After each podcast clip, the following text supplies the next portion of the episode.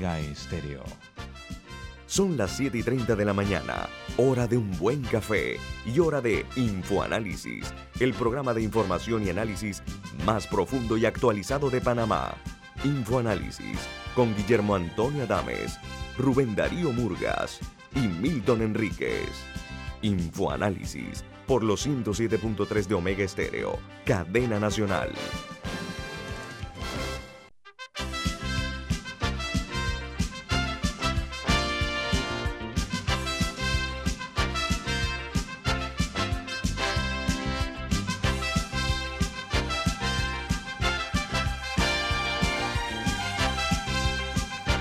Señoras y señores, buen día, saludos desde la capital de la República de Panamá. Esta es la cadena nacional Omega Estéreo y su programa Info Análisis, un programa para la gente inteligente. Hoy es 28 de diciembre del año 2021 y este programa Infoanálisis es presentado por... Por Café Lavazza, un café italiano espectacular que usted puede conseguir en los mejores supermercados puede pedirlo en los mejores restaurantes y también solicitar servicio a domicilio por internet a través de www.lavazzapanamá.com.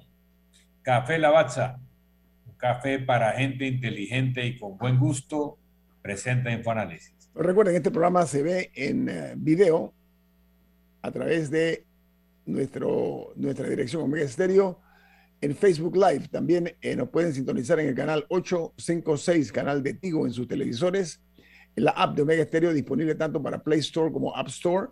Los programas de Infoanálisis quedan todos colgados en YouTube para que lo pueda ver usted los eh, actuales y los pasados. Entonces vamos a dar inicio, como de costumbre, a las notas que hacen primera plana los diarios más importantes del mundo. Comenzamos en Puerto Rico, donde el gobernador limita el aforo en los locales de comida y bebidas por la COVID-19. Dice la nota que el límite para interiores es de 50% y del 75% para exteriores. Mientras en Nicaragua, especialistas afirman que los préstamos de China a Nicaragua pueden resultar caramelos envenenados. Los préstamos a países de América Latina eh, lo, han, lo que han hecho es eh, que han ahondando mucho más eh, la deuda de estos países con relación, están muy endeudados con relación a estos préstamos. En República Dominicana, el primer grupo en vacunarse con la cuarta dosis de refuerzo opcional contra la COVID-19 serán personal de salud y, y de farmacias o farmacéutico.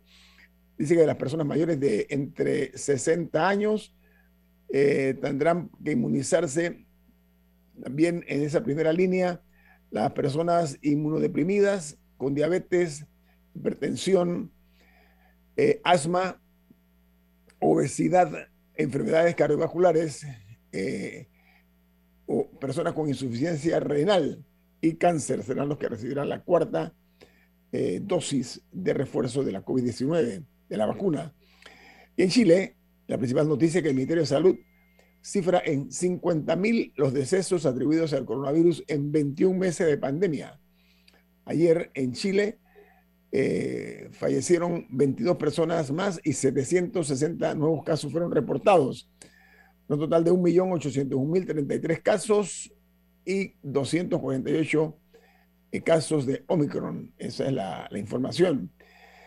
En el Reino Unido, la Premier League, una de las eh, tres más importantes del mundo, la Premier League, bueno, eh, anunció ayer eh, que desde principios de, la, de, la, de diciembre habían cancelado, cancelado 15 partidos ante la presencia de la variante Omicron y que son 103 los casos positivos de coronavirus en la Liga Premier.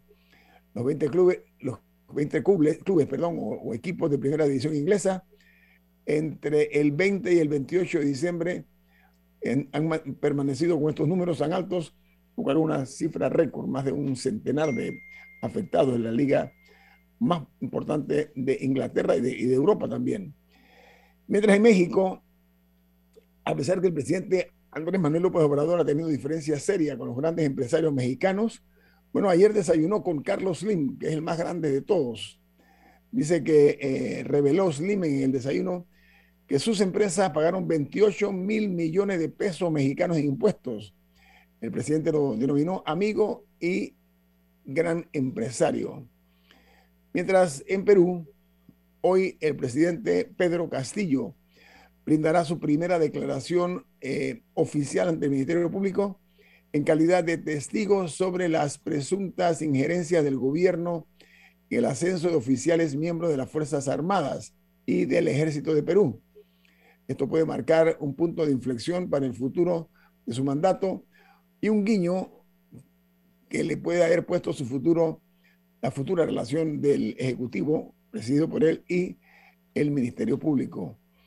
Mientras Omicron pone en jaque eh, los servicios esenciales y sectores clave en todo el mundo, en países como Estados Unidos, Reino Unido, Francia e Italia, se preparan para cifras récord de casos en enero, mientras el turismo registra severas pérdidas en estos países.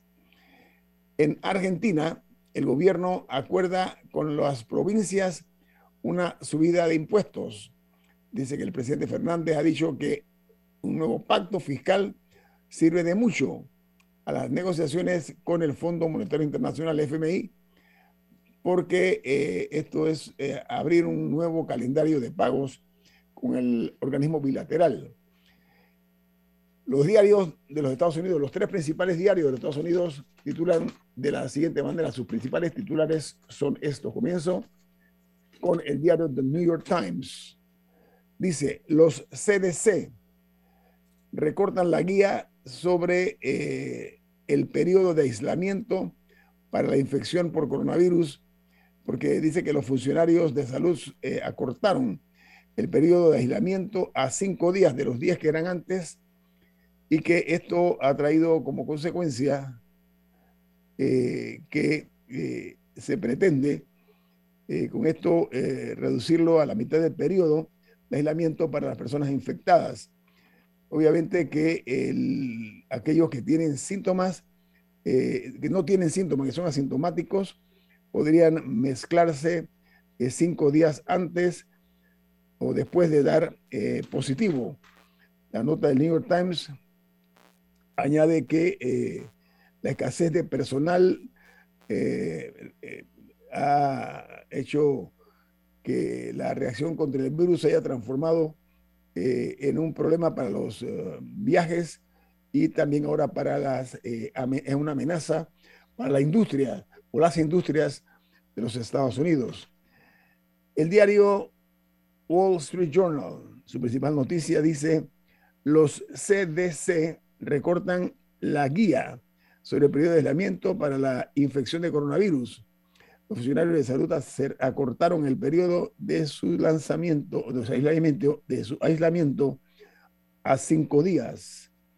Dice la nota del Wall Street Journal que los afectados deben usar máscaras durante cinco días adicionales.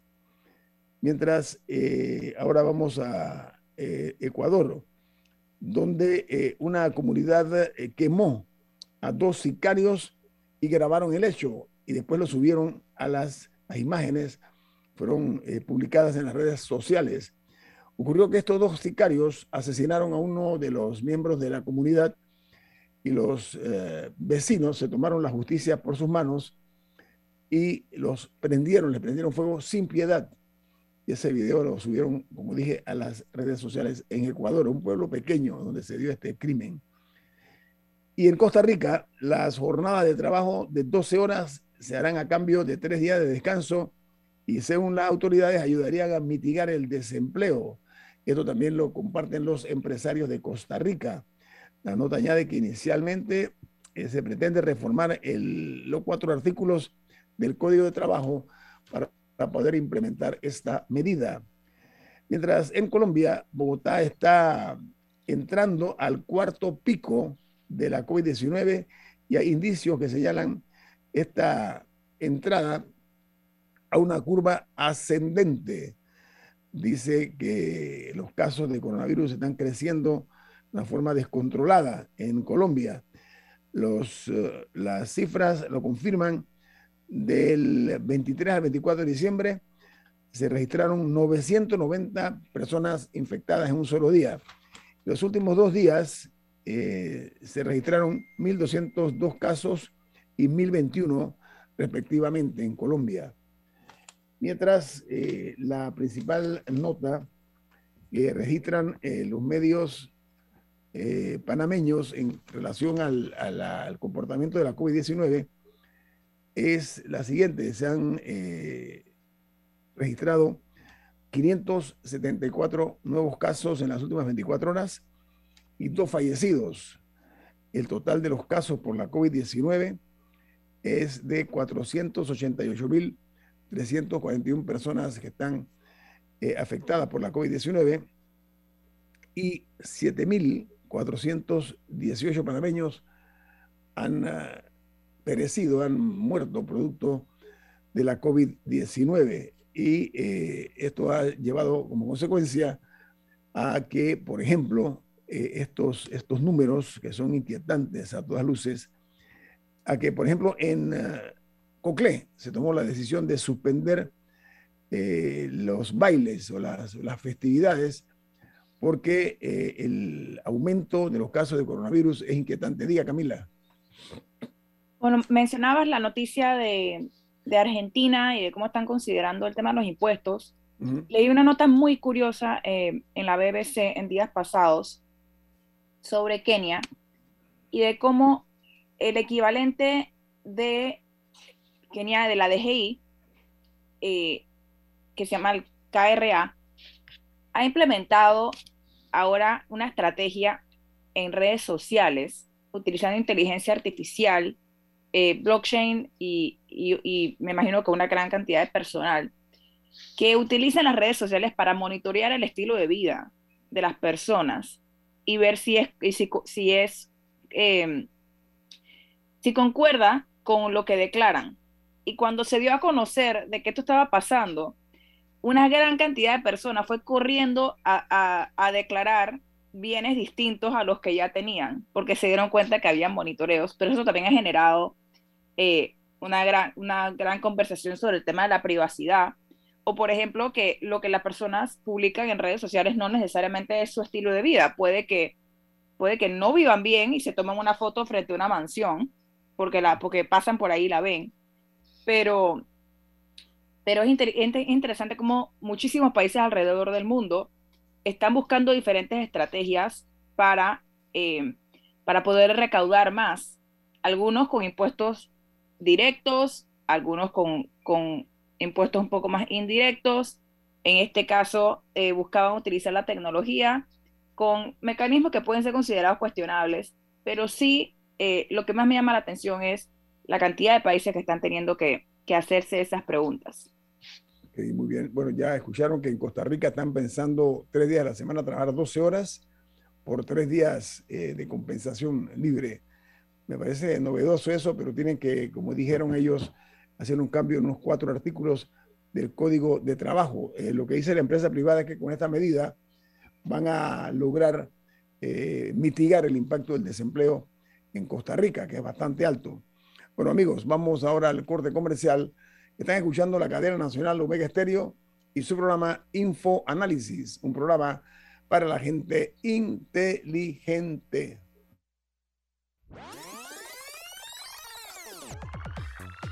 Omega Stereo tiene una nueva app. Descárgala en Play Store y App Store totalmente gratis. Escucha Omega Stereo las 24 horas donde estés con nuestra nueva app.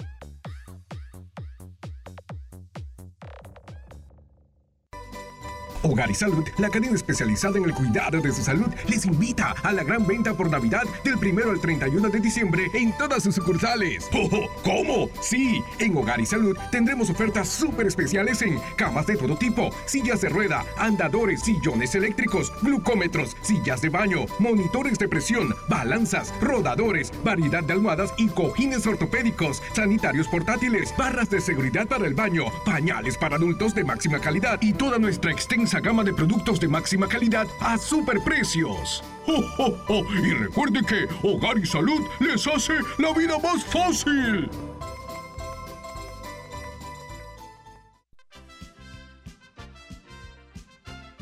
La gente inteligente escucha InfoAnálisis. Los anunciantes inteligentes se anuncian en InfoAnálisis. Usted es inteligente. Llame al 269-2488 y todos lo sabrán. Infoanálisis, de lunes a viernes de 7 y 30, 8 y 30 de la mañana, en donde se anuncian los que saben.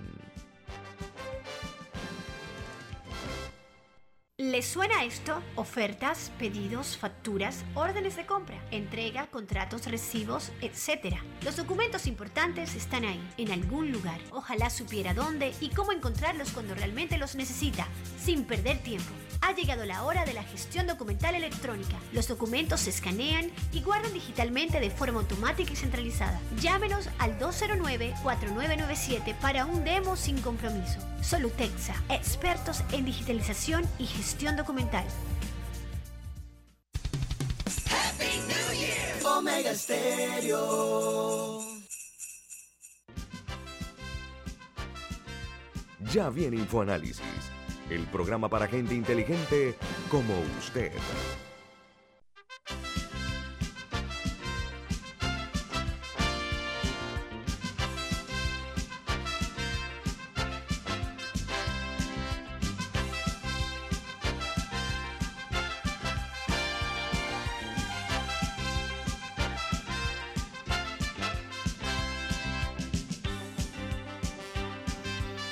Don Milton Enríquez, usted tiene una noticia importante, una buena noticia. ¿De qué se trata? Así es. En Banco Aliado te acompañamos en tu crecimiento financiero. Ahorra con tu cuenta Más Plus, mejorando el rendimiento de tus depósitos. Banco Aliado, tu aliado en todo momento. Visita Banco Aliado en la página web www.bancoaliado.com y también puedes seguir a Banco Aliado en las redes sociales como arroba Banco Aliado. Banco Aliado, tu aliado en todo momento. Gracias, Milton. Bueno, amigos, esta mañana eh, nuestro invitado es el doctor Eduardo Ortega. Él es el director de la CENACIT, eh, que es una institución que se encarga de lo que es la Secretaría de la, de la Ciencia y la Tecnología Doctor Ortega es eh, infectólogo y experto en medicina tropical. Está al frente de este cargo y lo está haciendo muy bien. Nosotros damos la bienvenida. Doctor Ortega, ¿cómo está? Buen día. Buenos días, gracias por la invitación. Un placer estar aquí acompañándolos. Gracias, doctor. Eh, los países del primer mundo están hace mucho tiempo invirtiendo en una forma eh, sustancial, tanto en ciencia como tecnología, que es la responsabilidad que tiene la institución que usted maneja. Y eh, yo vi que en el mes de octubre, último pasado, ustedes habían solicitado que se reconsiderara el presupuesto para el año 2022 eh, para robustecer más por la investigación científica, etcétera, ¿no? Ahora, usted había solicitado 65 millones de dólares, pero eh, lo que ocurrió fue que no le dieron esa cantidad, sino que se le dio una suma de 45 millones. ¿En qué quedó esa solicitud al MEF, eh, doctor Ortega, para saber si estamos sintonizados con el comportamiento del resto de los países del mundo? Licenciado Adame, su pregunta es muy importante. Panamá es de los países que menos invierte en la región latinoamericana en ciencia, tecnología e innovación, a pesar de que es el país que más crece. Hay una disparidad entre el crecimiento económico y el desarrollo que necesitamos para ser más competitivo sobre todo en áreas relacionadas con la innovación. Usted tiene razón, solicitamos 65 millones, no nos fue aprobado, así que nosotros regresamos con una aspiración ajustando ese presupuesto a 51 millones eh, de eh, balboas eh, y hubo eco en la asamblea, fuimos a la asamblea, presentamos lo que dejaríamos de hacer si no recibíamos ese ajuste en el presupuesto y nos, nos ajustaron el presupuesto. Nuestra ambición, lógicamente, en una situación como la que estamos viviendo, donde la ciencia nos ha rescatado con eh, medidas diagnósticas, con medidas eh, preventivas y con medidas terapéuticas, es de que Panamá eh, invierta una mayor cantidad en los años por venir. Así que nosotros en el 23, 24 y nos toca el 25 también, esperamos dejar preparada la Secretaría para la próxima administración, el próximo secretario o secretaria que tenga fondos eh, más adecuados e impulsar la ciencia y la tecnología en el país, sobre todo la innovación, licenciado Adames. Ahí nos ajustaron, nos dieron algo más de lo que, eh, de, de lo que nos habían recomendado. El mes nos recomendó 45, nosotros pedimos 65, nuestra aspiración era 51 y nos dieron 51 millones. Doctor, ojalá en ese que sentido, venga, eh, Camila, ojalá que quien lo reemplace usted en un futuro tenga la visión de Estado de mantener las cosas que se han hecho bien y no llegar como ha ocurrido en administraciones anteriores que llegan personas con mente torcida tratando de inventar la rueda y dejando a un lado lo que se había hecho y avanzado. Diga, Camila. En ese sentido, la ciencia también es una fuente de empleo, en especial en estos momentos la investigación eh, de, distintos ámbitos, no solamente relacionados a virus, sino en diversos ámbitos también puede ser una fuente de empleo. En Panamá, más o menos, existe un número de cuántos investigadores tenemos y de, y cuánto deberíamos crecer. O sea, ¿cuál debería ser la aspiración? Tu pregunta es buenísima. Yo no quiero convertir esto en un tema de ciencia porque ustedes tienen otros objetivos, pero tu pregunta es buenísima. Panamá necesita mil investigadores por millón de habitantes. Nosotros tenemos en el momento actual 14 programas de posgrados en la Universidad de Panamá y en la Universidad Tecnológica de Panamá, financiadas por la CENACID, para formar esos investigadores a nivel nacional, a nivel de maestría. Lamentablemente, probablemente no lamentablemente, porque son programas de tan alta calidad que el número de estudiantes que tenemos es limitado en Panamá. Ahí tenemos 100 formándose en esos 14 posgrados. Tenemos en el extranjero 475 estudiantes haciendo doctorado y postdoctorado en las 200 mejores universidades del mundo. Nosotros exigimos eh, que eh, en esos posgrados de investigación y tecnología estos aspirantes tienen que ir a eh, una de las 200 mejores universidades de acuerdo al ranking de Shanghái, que te dice cuáles son las mejores universidades. Si ellos logran ser aceptados, le pagamos toda la carrera en esas universidades y cuando regresan, tenemos un programa de reinserción laboral para esos becarios, donde la CENACI les paga 100% el primer año de salario, 75% el segundo año de salario 50% el tercer año de salario en aquella empresa que esté interesada en absorber uno de esos eh, becarios de alto nivel eh, junto con el becario. Es una especie de match donde el becario se entrevista, la, eh, digamos, puede ser una universidad, puede ser un instituto, puede ser una empresa privada, digamos, la cervecería quiere tener un ingeniero experto en producción de alta calidad de algún tipo especial de producto ese ingeniero regresa a la cervecería y nosotros le pagamos a ese ingeniero para que trabaje en esa institución. Tenemos 475, regresan cada quinquenio 1.500 de nuestros becarios, pero hoy tenemos solamente, y te lo voy a redondear, eh, Camila, 200 investigadores en el Sistema Nacional de Investigación, que es, yo diría, el sistema donde tú te calificas para ser considerado de los mejores investigadores del país. Necesitamos mil por millón, tenemos 200 a nivel nacional, nos hacen falta muchísimos investigadores y tú tienes toda la razón, es una generación de empleo de eh, profesionales técnicos de muy alto nivel, pero también un equipamiento sofisticado. Nosotros financiamos el, equipamiento a las universidades, infraestructura. Nosotros estamos trabajando para crear esos espacios para tener eh, mejores centros de investigación en las universidades. Tenemos un proyecto actualmente de descentralizar la investigación. No queremos que todo esté en el área interoceánica. 80% del PIB está aquí en el área interoceánica. Estamos creando dos centros de investigación regionales, uno en el occidente panameño y uno en el centro de Panamá, con investigadores regionales. No queremos que investigadores de Panamá estén volando eh, y hagan investigación de helicóptero sino que los investigadores locales, chiricanos o, de la región central, trabajen en problemas en la región. Café geisha, cacao, eh, ganadería, agricultura, calidad del agua, trabajen, y eso lo trabajen investigadores locales de la región y que no tengamos investigadores yendo allá, eh, yendo nada más los fines de semana a intentar resolver problemas regionales. Bueno, definitivamente que eh, a veces las personas piensan inmediatamente en medicina, particularmente con la pandemia, cuando la ciencia está ligada desde los autos que utilizamos, al agua que tomamos y muchísimas otras cosas. La computadora que llevas en el bolsillo. El celular. Llevándolo un poco a la pandemia, eh, que es el tema que preocupa a muchísimas personas ahora, eh, hay países de América Latina, eh, creo que son Argentina y México, en los cuales incluso fabrican algunas de las vacunas, creo que para AstraZeneca. Ah, así es. Y, la, y, la, vacuna que recientemente fue aprobada también, o sea, es envasada, no sé si producida, en alguno de estos países. ¿Qué México tendría y Argentina, que... México y Argentina.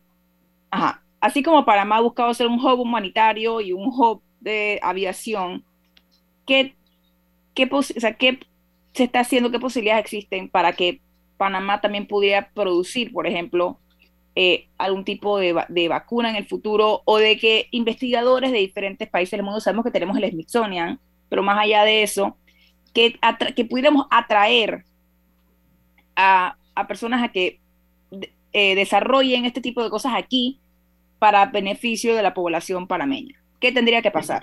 Eh, Camila, yo creo que eh, la razón por la cual Panamá rápidamente pudo científicamente orientar las cosas que teníamos que hacer era porque la inversión que habíamos hecho en capital humano pudo responder. En el Gorgas hay investigadores, becarios de la CENACID, que estuvieron en California, estuvieron en Francia o estuvieron en Panamá entrenándose. La persona que es responsable de la caracterización genética de las variantes que circulan en Panamá hizo su doctorado en Indicasat en la Ciudad del Saber en una colaboración con una universidad de la India. Ese joven eh, es un ex becario de la, de la CENACID. La doctora Sandra López, que se formó en Francia y después en California, fue traída a través de un programa de reinserción de nuestros científicos en Panamá y está trabajando en el Gorgas. Parte de la infraestructura que existe en algunas de estas instituciones se pagó a través de la CENACID. Y eso permitió que rápidamente se pudieran establecer los métodos diagnósticos moleculares, los métodos diagnósticos eh, antigénicos, los estudios de seroprevalencia, de cómo estábamos nosotros eh, en la circulación del virus en el país, qué tipo de virus estaba circulando, qué tipo de variantes, eh, producir el medio de transporte viral. En algún momento en Panamá, recuerden, nos quedamos sin transporte viral, bueno, lo produjo Indicasat en la Ciudad del Saber para que el Gorgas pudiera hacer el diagnóstico molecular, si no, no hubiéramos quedado sin la capacidad de hacer el diagnóstico molecular. En Panamá se produjeron prototipos de ventiladores, o sea, tenemos dos ventiladores en prototipo que en caso de que se necesitara pudiéramos producirlos a muy bajo costo en Panamá. En Panamá se hicieron otros desarrollos muy importantes, cámaras de alto flujo de oxígeno cuando no teníamos eh, suficientes y no podíamos comprarlas. Bueno, la Universidad de Panamá y la Universidad Tecnológica de Panamá produjeron cámaras de alto flujo eh, para esas personas. En, en respecto, en relación a producción de vacunas, el país que más vacunas produce en América Latina se llama Brasil eh, tiene una capacidad pública muy grande. Cuba es otro país con una tecnología de producción de vacunas de muy alto nivel.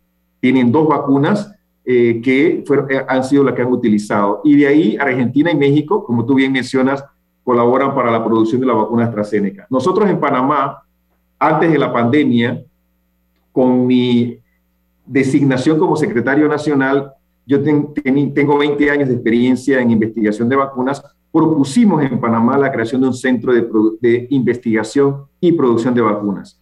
Te soy sincero, en aquella época estábamos pensando que el foco debería ser vacunas veterinarias, porque Panamá tiene una alta producción avícola, porcina eh, y animales eh, de acompañamiento, eh, mascotas. y habíamos diseñado un centro de ese tipo. Eso era julio-agosto del 2020, del 2019 la pandemia cae en diciembre del 2019, marzo del 2020. Ahora tenemos una colaboración con Baylor College of Medicine en Houston, el International Vaccine Institute en Corea, eh, BioE en la India, eh, y eh, tenemos un centro, tenemos diseñado un centro, tenemos el, financiamiento parcial Eh, vamos a ir a Estados Unidos en las próximas semanas. Estamos eh, intentando colaborar o tenemos una colaboración con Texas A&M y estamos proponiendo a Panamá para que en Panamá se produzcan vacunas para la región centroamericana.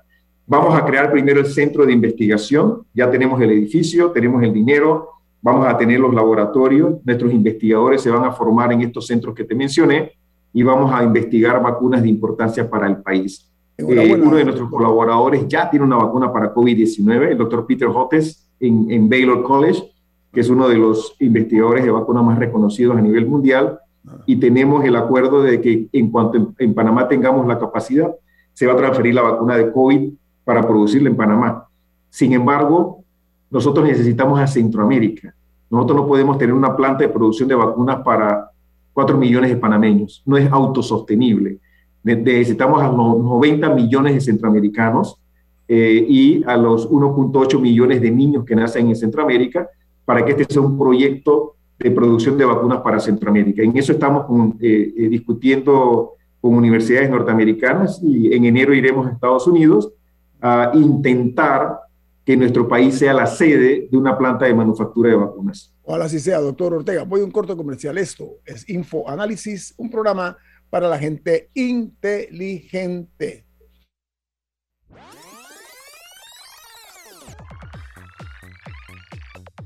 Omega Stereo tiene una nueva app. Descárgala en Play Store y App Store totalmente gratis. Escucha Omega Stereo las 24 horas donde estés con nuestra aplicación 100% renovada.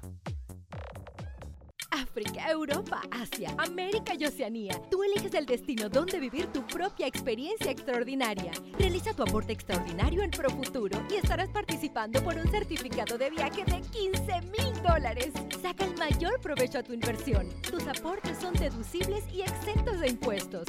Llama ya al 300-9777. Profuturo, en buenas manos. Promoción válida del 1 de noviembre al 31 de diciembre de 2021. Tomo la 14 de enero 2022 en las oficinas de Profuturo vía España. Aprobado por la JCJ, resolución 2218 del 15 de octubre de 2021. No participan colaboradores de Banco General ni subsidiarios. ¿Qué es lo mejor de la Navidad? Los mensajitos, las llamadas y los correos de voz aseguran que el amor que compartimos es nuestro mejor presente. Así que disfrútalo. Activa tu Super Pack de 5 y recibe 7 días de ilimitada, minutos y 1.5 gigas para compartir. Actívalo al asterisco 123 numeral y participa por un año de servicio gratis más un celular Samsung. Son 100 ganadores. Vive tu mejor presente esta Navidad. ¡Claro! Promoción válida del 15 de noviembre de 2021 al 6 de enero de 2022. Aprobada mediante resolución número 2021-2355. Para mayor información ingresa a claro.com.pa. Matricúlate hoy en la USMA. El momento que esperabas ya llegó. Para mayor información ingresa a usma.ac.pa. USMA, formando tu mejor futuro desde hoy.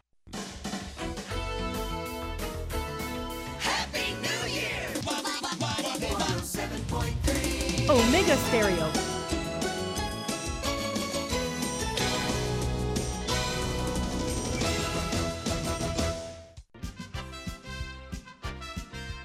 Ya viene InfoAnálisis, el programa para gente inteligente como usted.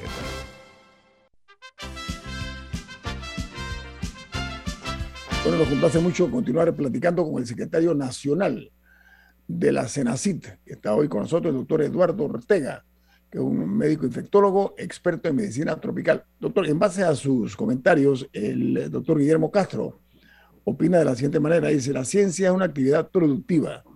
Su desarrollo depende en una importante medida de la demanda social y empresarial de los productos del sector científico, tecnológico, de la economía. Esa es la opinión del doctor Guillermo Castro. Camila tiene una opinión de algunos oyentes también. Sí, que eh, un oyente decía que a muchos expecarios de postdoctorado y doctorado nunca los han llamado, mientras que otro cuestionaba que, qué empresa va a querer contratar a un PhD si en Panamá eh, son contadas con los dedos las empresas que tienen departamentos de investigación y desarrollo. Y yo agregaría que en eso incluso personas jóvenes que se gradúan con una licenciatura les cuesta a veces conseguir empleos a salarios ni siquiera dignos. Entonces, una persona con un PhD, para que después llegue a una empresa le quieren pagar 800 dólares, ¿qué incentivo tiene para quedarse aquí? Gracias Camila por tu pregunta y gracias al doctor Guillermo Castro, él tiene toda la razón. De hecho, uno de los temas importantes para la Secretaría es generar esa demanda por mayor conocimiento y generar esa demanda por profesionales de más alto nivel. Eh, cuando estamos hablando de temas de ciencia, tecnología e innovación, eh, el concepto eh, de ciencia y tecnología va a la par del de innovación. La Secretaría está formando profesionales de alto nivel, no solo investigadores. En el posgrado, tú te formas para diferentes sectores, tanto el sector académico como el sector gubernamental, como el sector productivo del país. Y en ese sentido, eh, nosotros cuando fuimos a la Asamblea, de hecho uno de los diputados nos preguntaba cuando solicitamos un incremento de presupuesto, ¿dónde estaban nuestros becarios? En este preciso momento nosotros estamos realizando una encuesta de eh, los becarios que han regresado en los últimos años al país.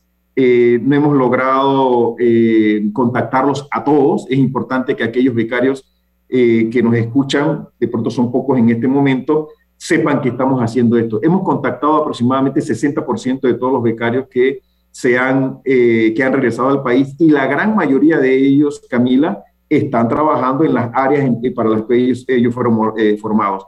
No solo formamos investigadores, ¿ah? esto es importante, estamos formando profesionales de alto nivel en diferentes áreas. Ingenierías es, es, importante y la investigación son en temas sociales, políticos, culturales, eh, ciencias naturales, o sea, energía, transformación digital, eh, en temas de ingeniería, eh, ambiente, o sea, es, es, un, es un tema en donde estamos formando investigadores a, a, diferentes niveles. La gran mayoría de ellos están trabajando en los temas para los que se fueron formando. No tenemos la demanda, ahí creo que el doctor Guillermo Castro ha dado en el clavo. Nosotros hemos identificado, yo diría, cuatro o cinco retos importantes. Eh, yo diría que el más importante es gestión de los fondos. Nosotros tenemos que tener mecanismos ágiles de gestión de fondos, de tal manera que nosotros podamos poner rápidamente los fondos en el emprendedor, en el innovador, en el investigador, desde el concepto hasta las ideas. Nosotros tenemos que desburocratizar el, el manejo de los fondos de investigación científica. Ese es uno. El segundo es cantidad de fondos. Y yo no puse la cantidad primero, porque si tú me das hoy el 1% del Producto Interno Bruto, yo tengo que solucionar cómo te los voy a poner en, la mano de una manera ágil, si no, no lo voy a poder ejecutar. Gestión, cantidad de fondos. Tercero, que el sector productivo se crea, que nosotros tenemos soluciones para algunos de los problemas que ellos tienen en el país, para aumentar la competitividad del país y utilicen esa demanda, nos ayuden a incrementar la demanda, porque ellos buscan las soluciones fuera del país y ese es un, tema de solución temporal porque no se vuelve autosostenible. El sector productivo tiene que creérselo. El tercero es, nuestros investigadores tienen que concentrarse en los problemas del país. Nuestros investigadores tienen que ayudarnos a transformar el país. Tenemos que trabajar en aquellas cosas que el país necesita y tenemos que orientar la investigación hacia esos problemas que el país necesita. Y el otro que es muy importante, las universidades tienen que, tienen que ser el eje central de la generación del conocimiento y transferencia del conocimiento. Nuestras universidades tienen que transformarse, nuestras universidades tienen que ir en dirección no solo de la formación del profesional, del licenciado que va a ocupar un puesto de trabajo, sino en nuestros emprendedores, innovadores e investigadores. Si nosotros no transformamos a la universidad y no convertimos a las universidades en, en los centros de generación del conocimiento, nuestros investigadores no van a poder cambiar este país. Entonces tenemos algunos retos, esos son los retos generales en los que estamos trabajando, eh, pero esos cinco retos que les he mencionado son las áreas en donde con los sectores estamos trabajando. Tenemos un gabinete de ciencias, el gabinete de ciencias se va a reunir a principios del, del año 2022 y ahí venimos con una propuesta de cómo incrementar la inversión en ciencia y tecnología. Nosotros podemos reactivar la economía o ayudar a reactivar la economía invirtiendo más en ciencia y tecnología.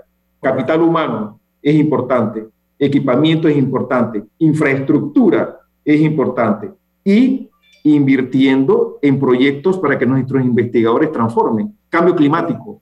Nosotros necesitamos para niños trabajando en el tema de cambio climático. Energía eh, es un tema crítico para nosotros en Panamá.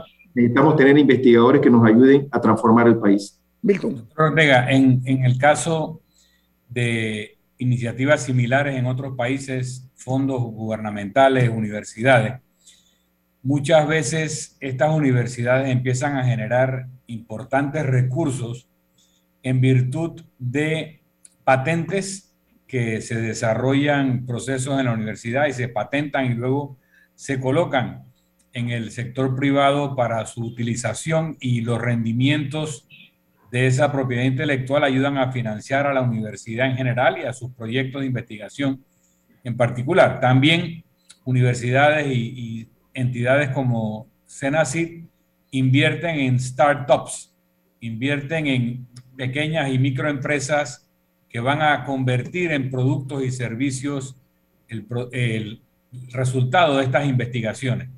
¿Qué están haciendo desde la Senacid para que estos recursos que ustedes ponen a disposición en alguna forma reviertan si se convierten en iniciativas eh, comercialmente exitosas, si se convierten en unicorns y, ese, ese rendimiento de lo que se da puede ayudar a financiar las actividades en el largo plazo?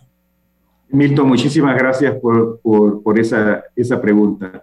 Nosotros tenemos una colaboración eh, por ejemplo, con la Ciudad del Saber, donde hay incubadoras de empresas y recientemente eh, hemos ayudado a financiar un proyecto con la Universidad de Texas en Austin. Texas es uno de los estados más emergentes en este tema de eh, ciencia y tecnología y de hecho está equiparándose a Silicon Valley en California. La Universidad de Texas tiene gran experiencia, es un proyecto de dos años donde junto con la Ciudad del Saber vamos a trabajar con los gerentes de estas incubadoras para poder incrementar precisamente el tema que tú mencionas de los startups eh, y poder tener empresas innovadoras y emprendedoras. La Secretaría además tiene una dirección de innovación empresarial. Eh, tenemos varias convocatorias donde invertimos para que las empresas eh, compitan por esos fondos. Te puedo decir, por ejemplo, que nosotros tenemos un proyecto de empresas tractoras donde una empresa, te puedo decir, te voy a mencionar una eh, genérica, solamente por, vamos a decir, un Amazon panameño. Tienes un Amazon panameño que tiene un problema eh, y que necesita resolver ese problema y hay una empresa pequeña panameña que tiene el mecanismo, el proceso, el producto para poder resolver ese problema a esa empresa panameña. Bueno, nosotros le podemos dar a esa pequeña empresa o a esa empresa grande 200, 250 mil dólares para que esa empresa tractora colabore con esa otra pequeña empresa panameña y ambas puedan resolver ese problema específico que esa otra empresa tiene. Eso hace que... Pero toma una participación accionaria de esa iniciativa o solo da el dinero?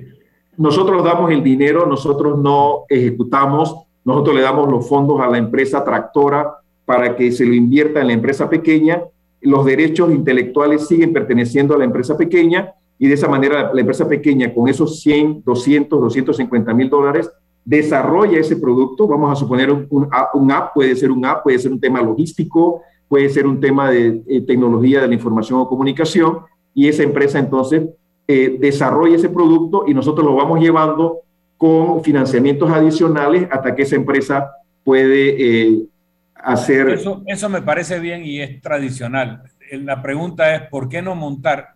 Una pequeña empresa a la que le meten 250 mil dólares, tal vez no tenga problema en darle una participación accionaria al que le pone ese dinero, sobre todo si es un angel investor, una entidad que lo que quiere es su desarrollo. Pero el día que eso se vuelva un unicorn y que valga mil millones de dólares, esos 250 mil se pueden convertir en 200 millones de dólares a favor de los programas de Senacid. La pregunta es, ¿por qué darlo gratis cuando probablemente la pequeña empresa o microempresa no tendría problema en darles acciones? Eh, tu pregunta es muy buena. De hecho, a ver, te cuento, tenemos proyectos con productores de café de alto nivel en la región occidental donde ellos pueden caracterizar el café que está produciendo. Tenemos otros proyectos también en la región occidental con ganaderos que han tenido en colaboraciones con la Embajada de Israel procesos que les permiten identificar por medios tecnológicos cuando ese animal entra en celo y no pierden, por ejemplo, el celo y de esa manera incrementan la productividad del, ganado lechero, por ejemplo. Tenemos otras colaboraciones, Casabruja, por ejemplo, en temas de, cerveza, hemos tenido, ah, les hemos apoyado con emprendimientos y con innovaciones que ellos están desarrollando. La Secretaría no se queda con el derecho intelectual, lo que la Secretaría eh, pretende hacer es que ese derecho intelectual quede con el emprendedor y quede con el investigador, quede con el inventor. creo que lo que tenemos que ir, en la dirección que tenemos que ir, Milton, es eh, junto con el MISI, poder trabajar en que el investigador e el inventor se quede con parte de ese beneficio y no todo se quede en la institución. La razón por la cual en las universidades de Estados Unidos existe un Silicon Valley es porque yo puedo estar en Stanford cuatro o cinco años, descubro una enzima que es capaz de producir un proceso como una reacción en cadena de la polimerasa, eh, lo patento y yo como investigador tengo derecho significativo a ese descubrimiento, me separo de la Universidad de Stanford, produzco una compañía independiente. Esos ejemplos los necesitamos en Panamá. Tenemos uno o dos actualmente dentro de nuestras instituciones académicas la pregunta es cómo damos ese siguiente paso, cómo nosotros ayudamos, porque tiene que romper el paradigma de que ese investigador se sale de la universidad y crea su propia empresa y entonces ahora eh, crea esa pequeña empresa biotecnológica que nosotros necesitamos. necesitamos mucho más ejemplos de eso. Benito, Benito, doctor, tengo un corte comercial. Le voy a preguntar si es posible que nos regale unos cuantos minutos más, no, no, no más de 3, 4 minutos al regreso del corte comercial. ¿Le parece? Me parece perfecto. Muy bien, viene más aquí en Info Análisis. Este es un programa para la gente inteligente. Omega Stereo tiene una nueva app. Descárgala en Play Store y App Store totalmente gratis. Escucha Omega Stereo las 24 horas donde estés con nuestra aplicación totalmente nueva.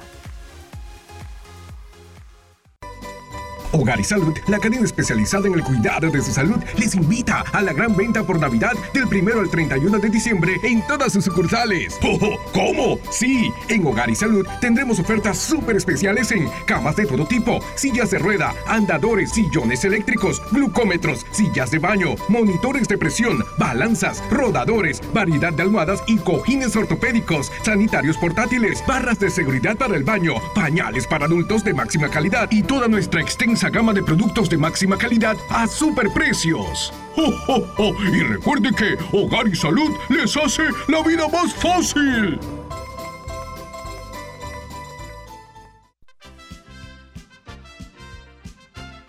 La gente inteligente escucha InfoAnálisis. Los anunciantes inteligentes se anuncian en InfoAnálisis. Usted es inteligente. Llame al 269-2488 y todos lo sabrán. Infoanálisis, de lunes a viernes de 7 y 30 a 8 y 30 de la mañana, en donde se anuncian los que saben.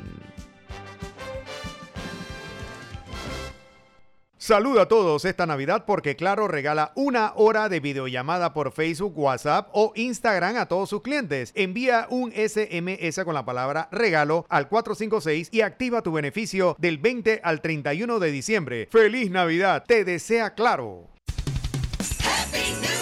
Omega Stereo.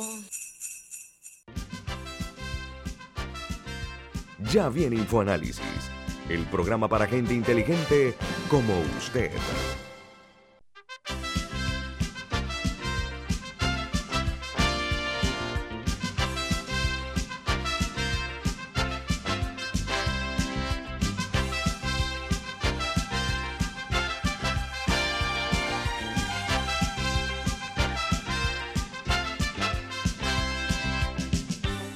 Bueno amigos, continuamos unos minutos más aquí platicando con el doctor Eduardo Ortega.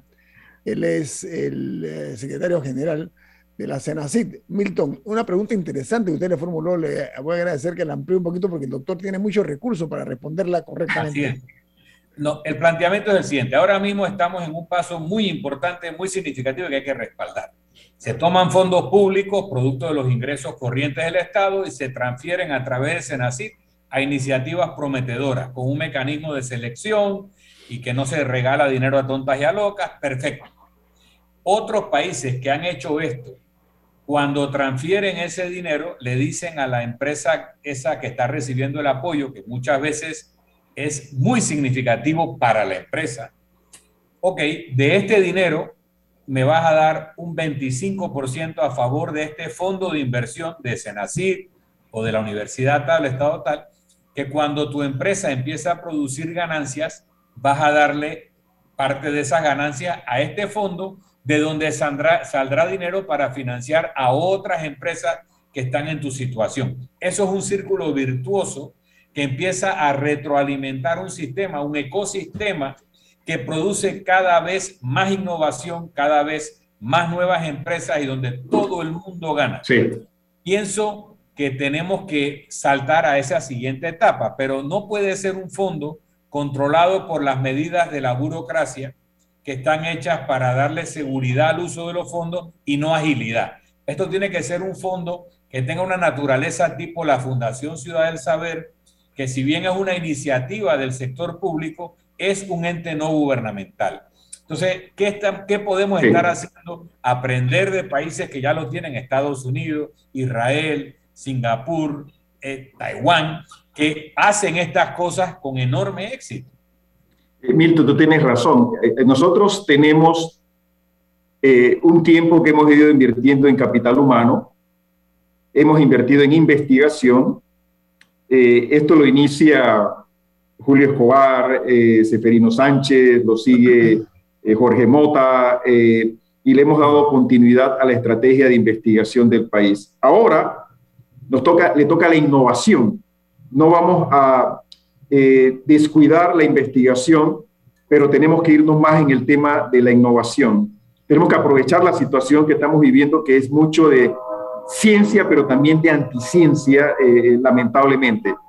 Y yo te decía hace un rato que tenemos el gran reto de, convencer al sector productivo de que nosotros tenemos parte de la respuesta a nivel nacional. Y Guillermo Castro mencionaba la demanda eh, tenemos que generar esa demanda.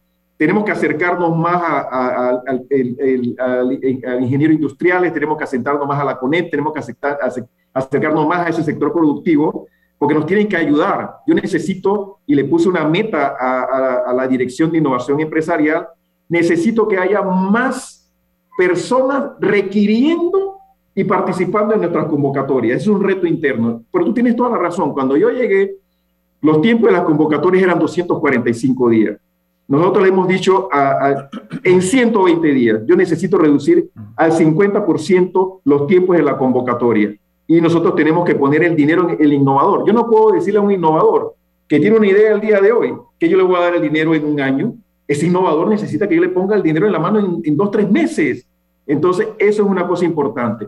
Nosotros lo hacemos a través de evaluadores externos no lo evalúa el secretario nacional. Yo no tengo el poder de decidir a quién yo le doy los fondos. Todo eso va a un comité externo eh, internacional que nos dice si las propuestas que estamos recibiendo son competitivas. Algunas son muy interesantes, te soy sincero, eh, otras no son tan competitivas, pero tenemos que ir estimulando ese espíritu emprendedor que tú bien mencionas. Agilidad en los fondos, identificar las propuestas adecuadas eh, que ese círculo virtuoso que tú mencionas, hay un beneficio para ese inventor que pueda patentar, que eh, pueda producir ese, ese producto que influencie las políticas públicas también, en Milton.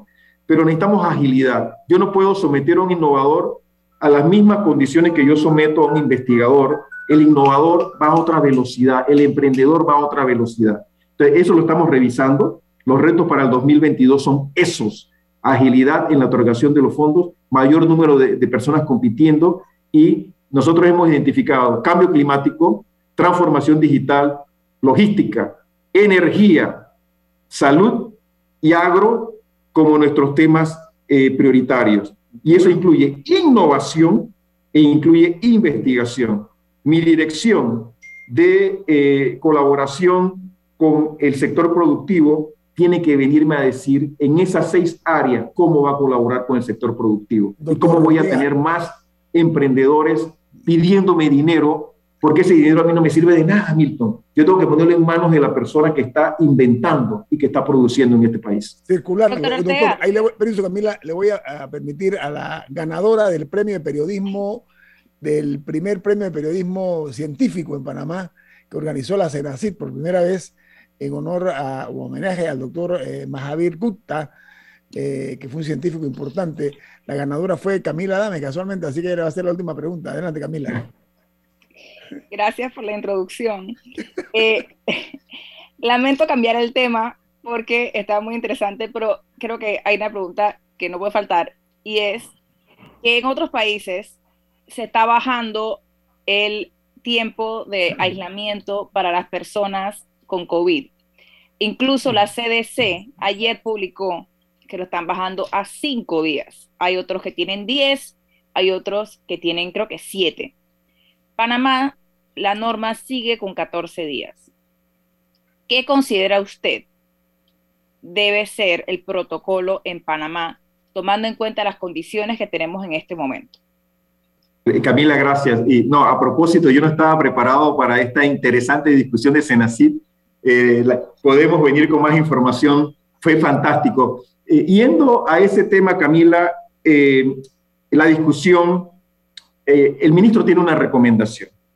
El ministro en cualquier momento debe estar anunciando cómo Panamá lo va a hacer. Yo personalmente soy de la idea que nosotros tenemos que tener eh, una recomendación parecida a la del CDC. Ellos fueron a convencional, contingencia y crisis. Entonces, ya el CDC tiene su sitio de internet que ellos harían eh, si tienen una crisis, qué harían si necesitan hacer algo de contingencia y lo convencional. Nosotros hemos discutido y le hemos recomendado al ministro que tenemos que reducir significativamente ese tiempo de cuarentena y de aislamiento, porque si tú tienes 500 casos, Camila, y esos 500 casos tienen tres contactos, y los envías 14 días, estás enviando 1.500 personas a cuarentena, más los 500 que están aislados, 2.000 personas por día, 14 días a su, casa. En 10 días tienes 20.000 eh, aislados y en cuarentena.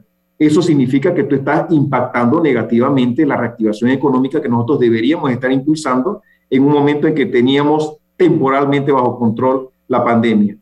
Yo creo que desde el punto de vista convencional, nosotros deberíamos reducir esos a los casos, hablemos de los casos, los aislamientos, máximo 10 días eh, y sin prueba regresar a trabajar. Si la persona está asintomática, le hacemos un diagnóstico al quinto día y si es negativo, esa persona debe regresar a trabajar.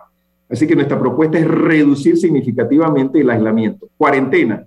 Hoy son 14 días de cuarentena.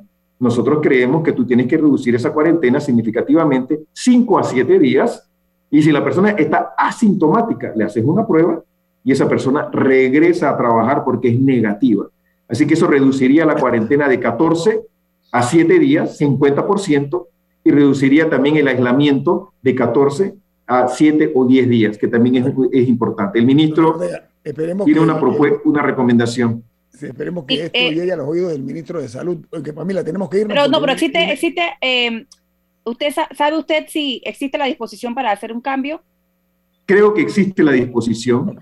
Eh, creo que en cualquier momento, en las próximas horas, días, espero que no sean días sino horas, vamos a tener una nueva recomendación por parte del ministro. Él tiene las propuestas, lo discutimos ampliamente con un grupo de expertos y con asesores que el ministro tiene. Él tiene las propuestas, la decisión final está en manos del ministro y del presidente de la República. Doctor Ortega, eh, gracias por su tiempo. Ha sido usted muy amable quedarse todo el programa con nosotros. No acostumbramos a hacer esto para que sepa. Le damos nada más dos bloques a los invitados. Creo que por la temática tan importante, porque nosotros queremos en la tecnología, en la innovación, hemos hecho esta extensión y hemos tal vez abusado de su tiempo. Ha sido usted muy generoso, doctor Ortega. Que tenga un buen día y felicidades en nuevo año. Gracias por la invitación. Saludos a todos. 22, 2022, con mucho optimismo. Gracias. Viene Álvaro Alvarado con su programa Sin Rodeos, aquí en Omega Estéreo. Milton, ¿quién despide Infoanálisis? Nos vamos, pero lo hacemos disfrutando una deliciosa taza del café Lavazza. Café italiano espectacular. Café Lavazza, un café para gente inteligente y con buen gusto. Despide Infoanálisis. Ha terminado el Infoanálisis de hoy. Lo esperamos mañana de 7 y 30 a 8 y 30 de la mañana para compartir la información y el análisis más profundo e ilustrado de Panamá. Infoanálisis con Guillermo Antonio Adames, Rubén Darío Murgas y Milton Enríquez. Infoanálisis por los 107.3 de Omega Estéreo, cadena nacional.